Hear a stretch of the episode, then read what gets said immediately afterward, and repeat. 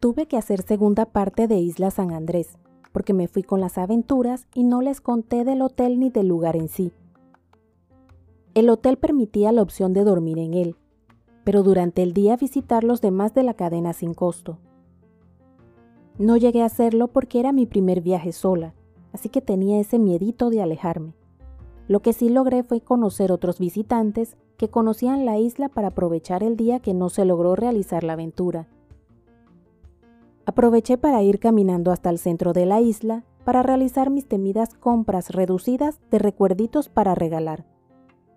Lo que no dejo de hacer es comprar recuerditos para mí y así cada vez que los veo me acuerdo del lugar. Es como llevarme un pedacito del lugar para cuando necesito desconectarme recordar las experiencias vividas en cada sitio que he visitado. Me funciona tanto que me permite recordar más que con una simple foto. El hotel que escogí tenía la opción de cuartos rodeados de algo de agua de mar. Digo algo porque si uno quería de los que estaban sobre el mar, costaban más me pareció una opción diferente y divertida que no había visto en ese momento. No me quejo de que solamente lo rodeaba un poquito de mar. Con el mal tiempo me hubiera estresado no tener protección.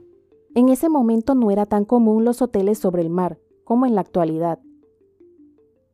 O por lo menos no tenía esas opciones tan accesibles como islas que tienen ese atractivo desde hace años solamente que dichas islas están más alejadas y están fuera de mi presupuesto.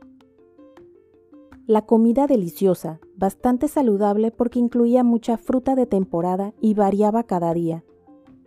Los jugos de frutas naturales fueron mi debilidad, en especial uno que nunca logré entender a base de qué fruta era. Un jugo delicioso que lograba refrescar. A pesar de probar otras opciones, no dejaba de regresar al mismo porque no competía con el sabor de las comidas, dejaba que disfrutara los sabores sin afectarlos. Estás en Moututi, tu podcast.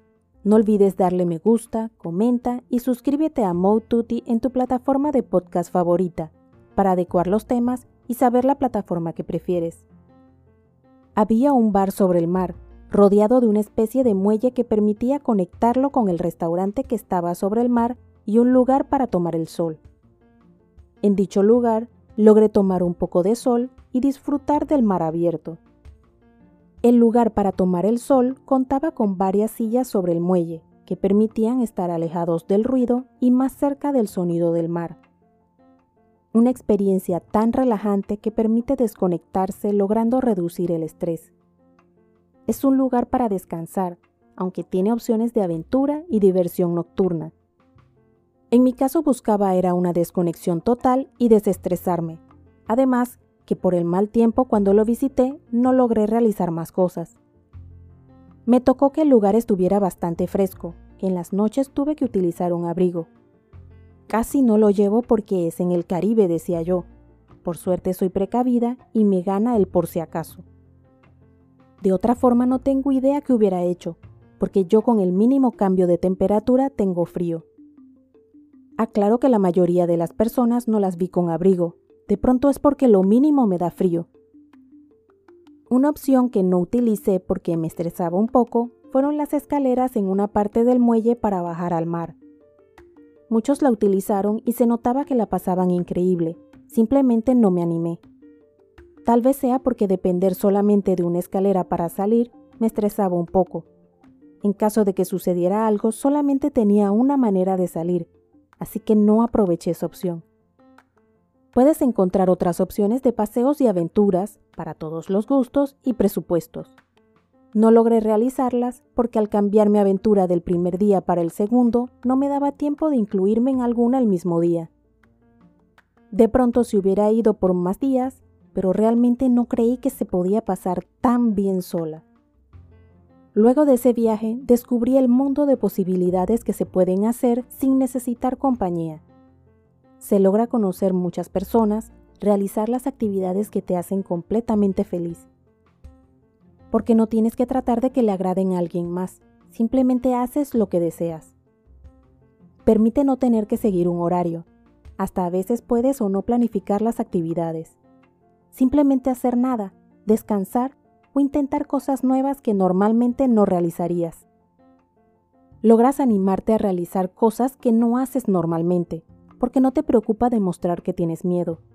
Tampoco debes preocuparte de si al final no te gustó, porque nadie va a sentirse mal por tu reacción.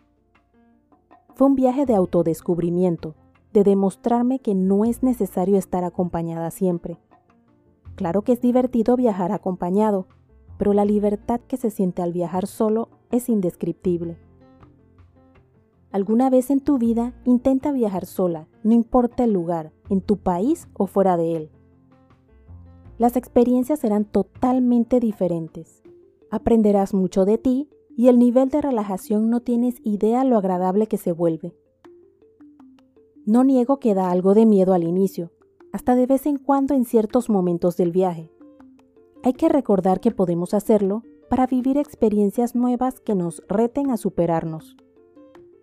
Luego de viajar solo la primera vez, las demás ya ni lo vas a pensar tanto y armarás más viajes. De pronto puedes iniciar con un destino que ya visitaste, para que no sea un lugar desconocido. Además, te permitirá ver desde otra perspectiva el mismo lugar, lo que da la oportunidad de notar que todo se vive diferente. Nunca es igual viajar solo que acompañado. No puedo decir que uno es mejor que otro. Viajar acompañado tiene su encanto, al igual que viajar solo, dependiendo el destino y lo que deseamos hacer.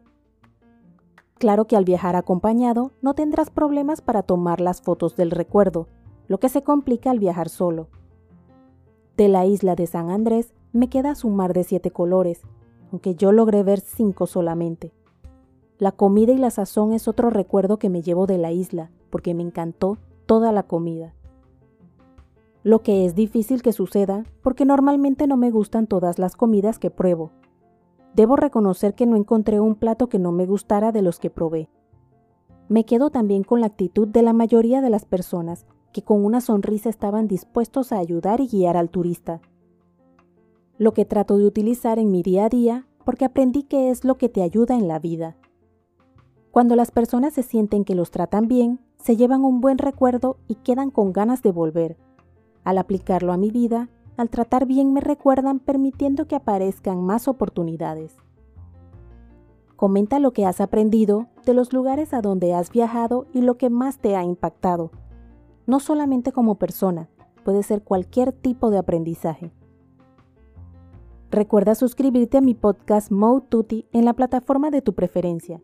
Indica que te gusta y deja tus comentarios dentro de la cordialidad para poder adecuar los temas y saber la plataforma que prefieres.